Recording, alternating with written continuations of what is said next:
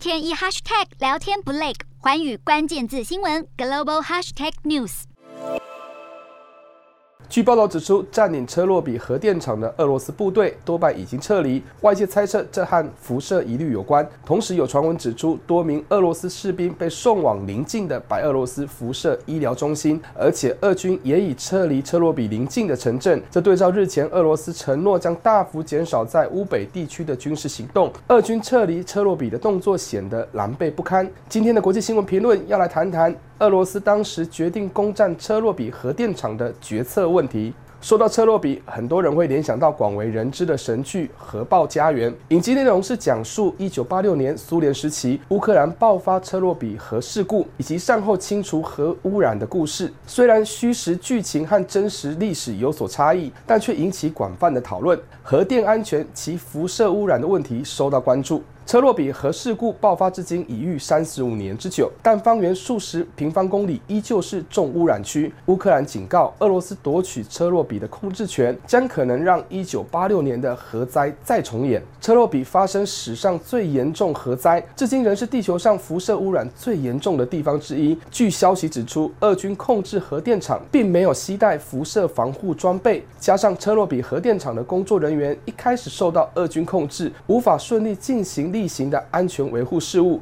而且俄军占领期间曾数度发生电力供应中断情形，甚至破坏监测放射性核废料的实验室，整体状况可以说是濒临核灾危机边缘，恐怕会引起另一波人间浩劫。而普丁在二月二十四日下令对乌克兰采取军事行动，当天就攻占了车洛比核电厂，显然在俄罗斯的判断中，车洛比核电厂具有战略价值的意义。首先，车洛比核灾留下深刻的历史印。该电厂周遭地区被许多人视为炼狱，无论是疏散区或是隔离区，许多乌克兰民众被迫远离家园。除了后续有专业人员进驻，没有人愿意留下。荒凉的场景犹如死城般落寞。俄罗斯想要制造历史恐慌的用意相当明显。其次，俄罗斯破坏车洛比核电厂实验室的动作也让人怀疑普丁的动机。依照乌克兰的说法，该实验室是用来监控核废料，以防止放射性辐射污染扩大。不过，普丁恐怕不这么想，可能揣测这是乌克兰研发核武的军事设施。毕竟，俄罗斯一再对外宣称军事行动是针对乌克兰的军事设备。俄乌之间互不信任，普丁在形势判断上又过于刚愎自用，无法获得正确的情资，连带做出严重误判。不仅如此，从俄罗斯草率攻占车洛比核电厂的决定来看，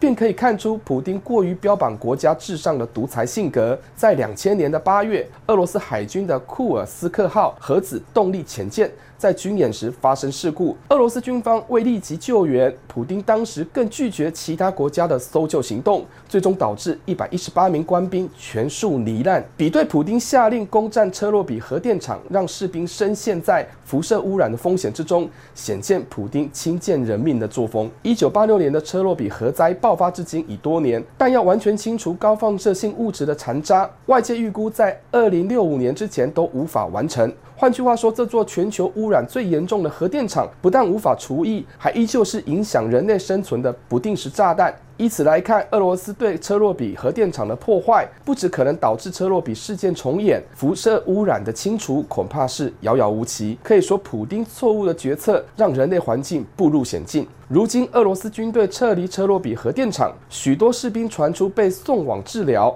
普丁被外界揶揄攻占车洛比核电厂，根本是低级的错误决策。从1986年车洛比核灾事件，到2000年俄罗斯核子动力潜舰事故，以及现在俄军狼狈撤离车洛比，普丁强悍的领导风格，却印证了黑格尔所说的：人类从历史中学到唯一的教训，就是没有从历史中吸取任何教训。基于此，国际社会必须要有所警惕，各国要取得共识，在全球各核电厂周遭设立非军事保护区，确保人类的生存安全为要。Hello，大家好，我是环宇新闻记者黄运成。如果你喜欢环宇关键字新闻 Podcast，记得按下追踪以及给我们五星评级，也可以透过赞助支持我们的频道哦。